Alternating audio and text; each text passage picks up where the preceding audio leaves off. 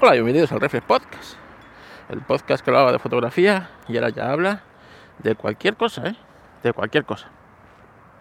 Bueno, falto unos días al podcast y Apple me, me contraprograma, me contraprograma y saca nuevos episodios, nuevos episodios, no, nuevos, eh, nuevos episodios es lo que yo no saco. Saca nuevos procesadores. Así que, así que nada, ¿eh? Pistón. Son las 7 y media de la mañana de un sábado y vamos a hablar de los procesadores que ha sacado Apple esta semana. Bueno, eh, qué sorpresa, qué sorpresa, ¿eh? no os podéis imaginar que pudiera hablar de eso. ¿A qué no? Estáis ahora mismo todos sorprendidísimos. Bueno, os cuento. El M2 ya existía, ya, ya lo habían metido en el MacBook Air y eh, en el Mac Pro de 13 pulgadas, ¿vale? Y bueno, pues un, eh, procesador que aumenta un 20% el rendimiento, no es gran cosa, pero bueno, algo es algo, y que bajo mi punto de vista, eh, eh, a mí, vamos a ver, estos cambios no me suelen gustar. Nos hemos metido en la misma ruedita de hámster con los ordenadores que estamos con los teléfonos, ¿vale? En el que 365 días después el teléfono es obsoleto.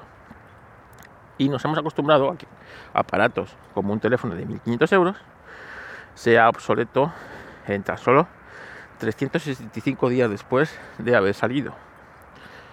Eh, esto también lo estamos viendo ya con equipos profesionales. Equipos profesionales. Que además ni se justifica, ni tú como profesional eh, vas a notar realmente el, rendimiento, ¿vale? Y ya nos hemos metido en unas obsolescencias programadas, porque esto está claro que lo van a hacer, en el que, bueno, pues dentro de eh, cinco años estos equipos ya por orden divina del señor eh, Tim Cook o el que sea, pues no se van a poder actualizar, no porque el equipo no pueda actualizarse, ¿vale? Sino porque eh, no, van, no van a querer y que se actualice para que te veas obligado a comprar otro equipo. Si os dais cuenta, los saltos son de un 20%, un 20%, cosa que antes no se daba, antes el salto era exponencial, es decir, de una generación a otra podía haber un 60, un 70, cuando no un 100% de aumento de potencia, cosa que se justificaba bastante, ¿vale? El aumento de potencia, el, cambiar de equipo, etcétera, etcétera, etcétera. Un 20% con otro 20% de aumento de subida de precio. Como diréis, eh, ¿dónde está la ganancia? ¿no? ¿Dónde está la ganancia?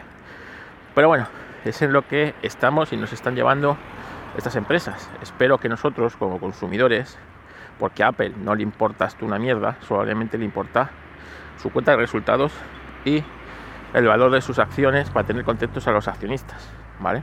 Hasta que no vea en la cuenta de resultados que esto no es el camino, no va a corregirlo, ¿vale? No va a corregirlo. Apple no saca los equipos que tú necesitas, saca los equipos que a ella le dan más beneficio y más dinero. Punto y pelota.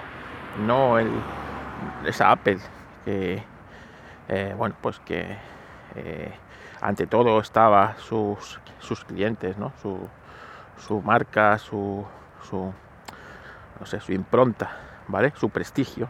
Esa desapareció hace mucho tiempo.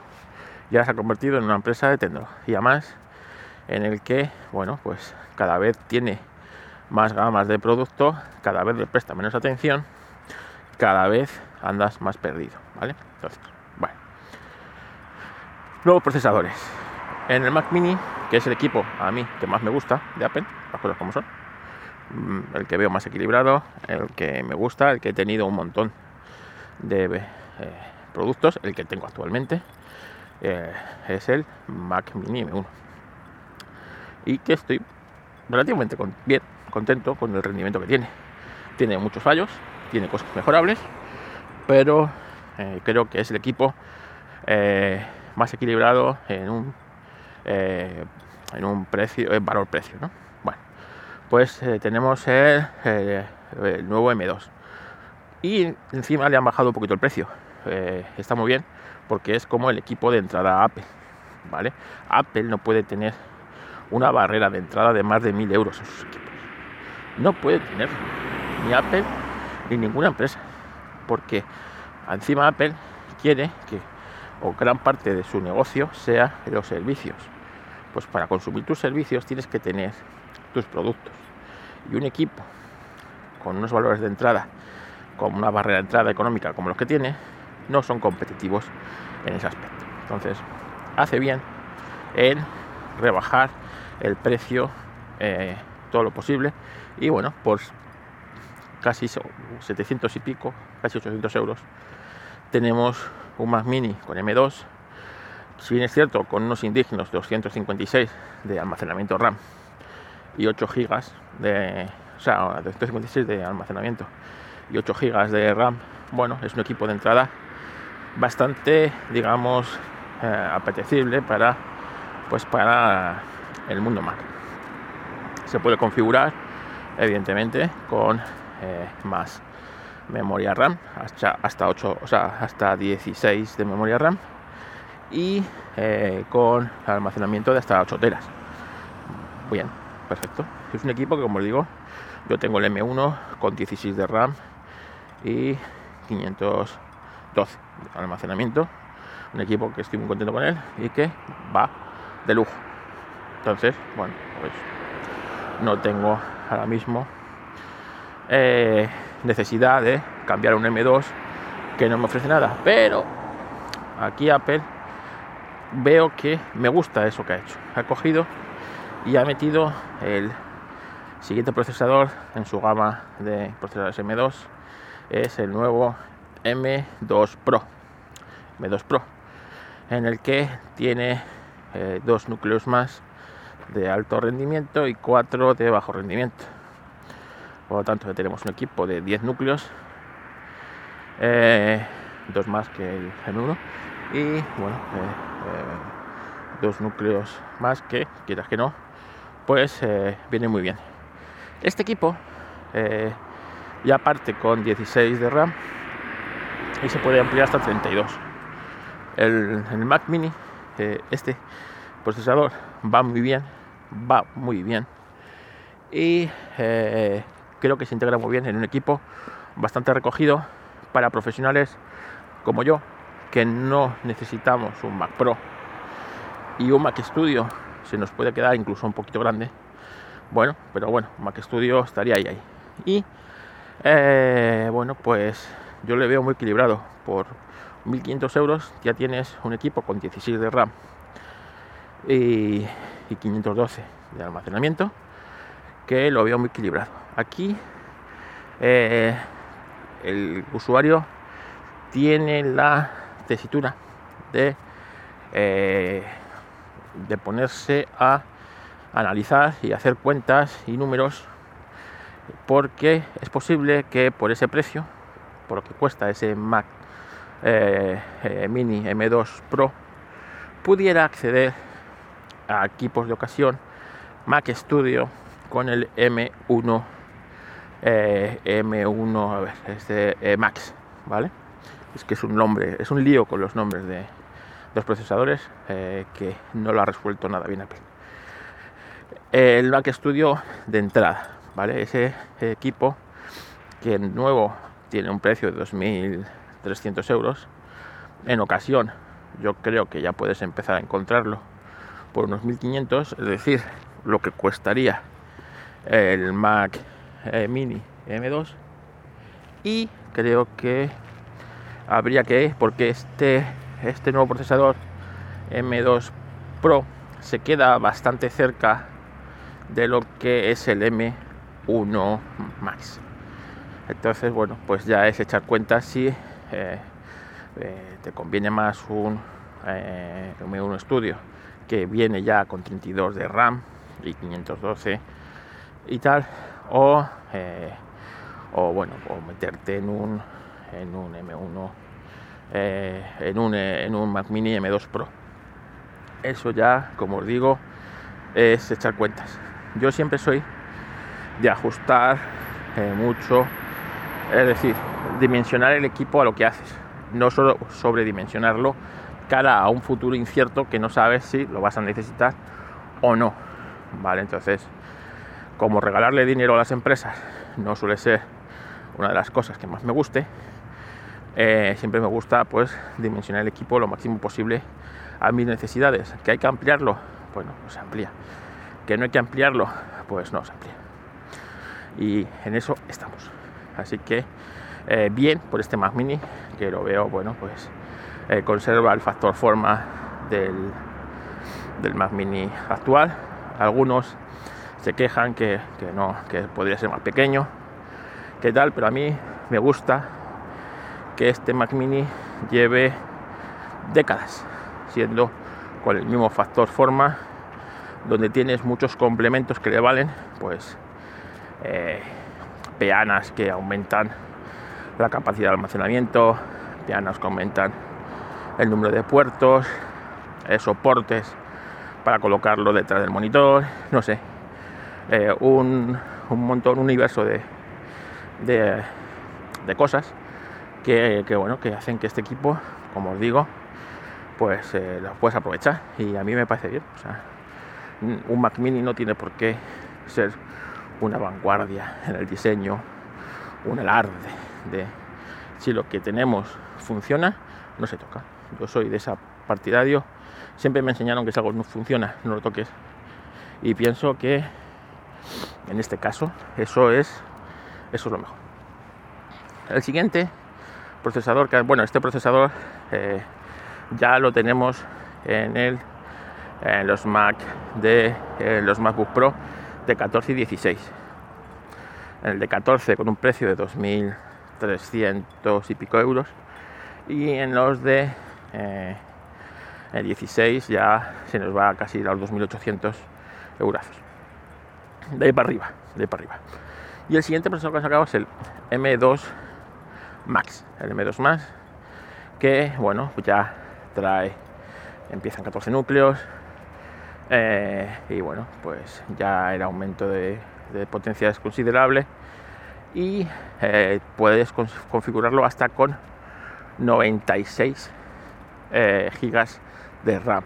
Es decir, puedes hacerte un equipo muy profesional para edición de vídeo, edición de sonido, tratamiento de imagen, con, con, todo esto. Yo me he configurado un equipo así loco y se me ha ido a 8.000 euros.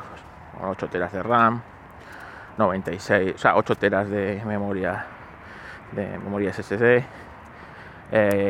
96 eh, de RAM, etcétera, etcétera, etcétera, ¿vale? Se me ha ido, pues eso, a 8.000 a 8.000 euros, que no deja de ser una pasada el precio, pero bueno, no es un equipo que yo vaya a necesitar, pero si algún profesional lo necesita, pues ahí lo tiene, ahí lo tiene. Yo creo que 96 eh, de RAM pues eh, tienes equipo para mucho mucho tiempo. Mucho mucho tiempo. Pero bueno ahí está y eh, bueno esto es lo que ha presentado lo que ha presentado Apple a la espera de que en próximas actualizaciones actualice los Mac Studio a estos procesadores, a los, a los M2 eh, eh, Max, que ya está el procesador, o sea que se lo en el equipo, y eh, M2 Ultra, que supongo que será con el que empiece la futura gama Mac Pro. Así que, bueno, estamos a la espera. ¿Era necesario? Yo creo que no era necesario actualizar unos equipos profesionales, unos ordenadores profesionales que habían salido hacía 14, 15 meses, desde que han salido, con el precio que tienen. Recordemos que un M1, eh, un M1, un MacBook M1 Max, eh, pues 4.200 euros tranquilamente, ¿vale? Eh, y vamos aquí, a lo mismo equipos profesionales, el mismo diseño, lo veo bien, no hay diferencia exterior alguna entre un M2 y un M1, cosa que también veo bien. Eh, las cosas estas se, se, se tienen que ver en eso. Pistón, ven aquí. Pistón, ven aquí. Ven aquí, hombre. No te pongas a perseguir ahora conejos, que es muy temprano. Y, y bueno, pues eso es lo que nos ha traído Apple. Como os digo, no me gusta la eh, ruedecita de hámster que nos hemos metido, en la que pues ya el, eh, en, en 14 meses se queden equipos profesionales obsoletos. Esto, vamos a ver, esto, si algo lleva el apellido Pro, no es electrónica de consumo. A pesar de que muchos se toman estos equipos como electrónica de consumo. Así que, yo qué sé, esto habrá que habrá que ver cómo evoluciona eh, próximamente, pero no pinta, no pinta muy bien. Y hasta aquí el Podcast de hoy. Eh, ayer eh, escuché el, podcast que debió publicar antes de ayer, Ángel de Yugik, en el que habla lo que os comentaba yo en el último eh, podcast sobre insular y hacer distintas islas de trabajo, aplicaciones, y él comenta un par de aplicaciones que voy a probar para hacer aplicaciones duales, múltiples cuentas, etcétera, etcétera, etcétera. Así que ya os comentaré eh, las conclusiones y las pruebas que haga. Así que eh, yo creo que por hoy está, está bien, está bien. Así que, así que nada, eh, espero que os haya, os haya gustado. Espero que si compráis estos nuevos equipos, pues lo hagáis con de cabeza y no dimensionéis, no sobredimensionéis el equipo. Que estos equipos eh, no se van a quedar obsoletos posiblemente antes de que puedas llegar a utilizar toda esa potencia que te están eh, ofertando. Así que usar un poco la cabeza y, bueno, pues nos escuchamos posiblemente mañana. Que paséis un buen fin de semana. Adiós. Las quejitas, aquí le mandamos las quejitas. Venga, a Borja de la traumática. Que sí, que Borja últimamente está muy liado, está muy liado pero las quejitas siempre, siempre le.